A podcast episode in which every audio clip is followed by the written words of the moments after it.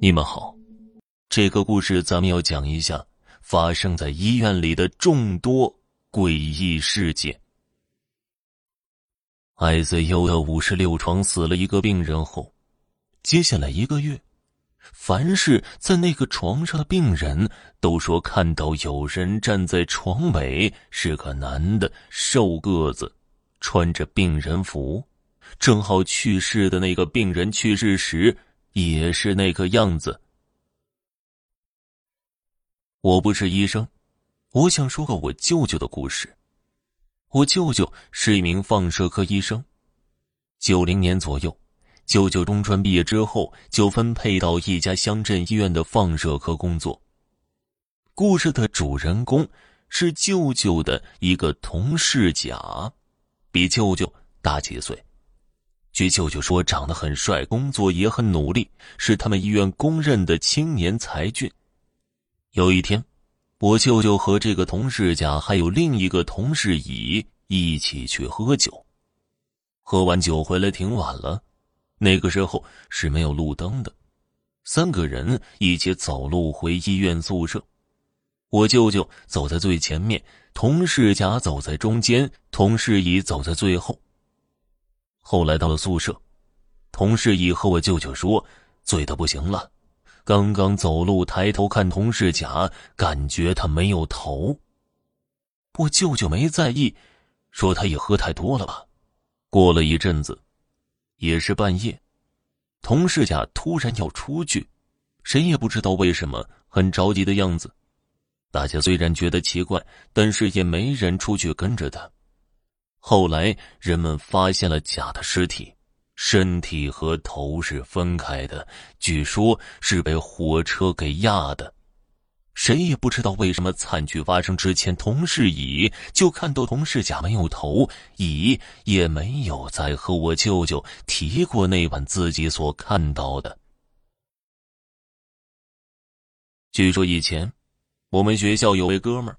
第二天早上醒来的时候，总是觉得嘴有怪怪的味道，就像吃了什么东西一样。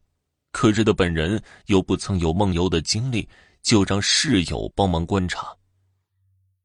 果然，没过几天，大约快到凌晨一点，已经睡着的他突然从床上坐起，室友恰好未睡，一惊，只见该哥们摸索着出了门，室友也慢慢的跟了上去。出去寝室楼道，晃晃悠悠的就朝西门走。我们学校除了西门有一条小吃街，但约莫凌晨一点的功夫，吃的怕是不多。室友所以跟上，但是看见他并未走向西门，而是径直进了解剖楼。原来他晚上梦游，一直吃的是大体老师。实习的时候，深夜急诊，一位中年妇女出车祸急救，外伤倒不严重，没有器质性病变，却神志不清的哆嗦着，一刻不停的说胡话。值班医生无能为力，让我们隔一段时间注射镇定剂，前后一共两针，一针生效大概半小时。妇女一旦从药效的沉睡中醒来，就继续满嘴胡话，身体抽搐。整个急诊输液室都没有安静下来，持续了起码三个小时。那个场面真的很可怕，说是歇斯底里，反而更像机械的重复几个字，说的很快，但是就是不停下。这个时候，外面突然来了一个瘦高个的男子。低头快步走进来，家属说是叫来了懂的人。他伏在妇女耳边说了几句话，也就一分钟，妇女突然就清醒了。他不说胡话，也不抽搐了，一瞬间就像没事人一样坐起来要喝水，并且在一夜中没有再犯。观察的几天也没有任何复发，当晚的抽搐和神志不清就好像从没发生过。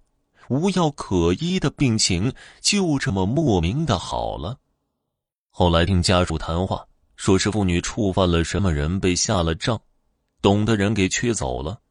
这是我第一次对医学感到无力，对世界之大感到了恐惧。这是一个主任给我讲的，我们这里的儿童医院，在过去还是不允许家属陪护的，因此病房里只有患儿和大夫、护士。为了防止小孩子从床上跌落，床边都围着很高的栏杆，栏杆的间隔也很紧密，一般的小孩子都不能自己爬出来。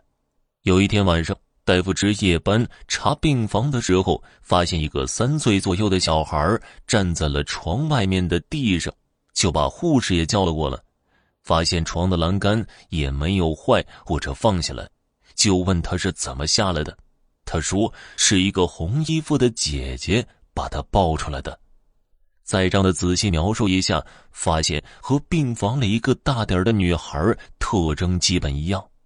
那个女孩是前几天因为白血病刚刚去世的。好了，听众朋友。这几个小故事就讲完了，感谢您的收听。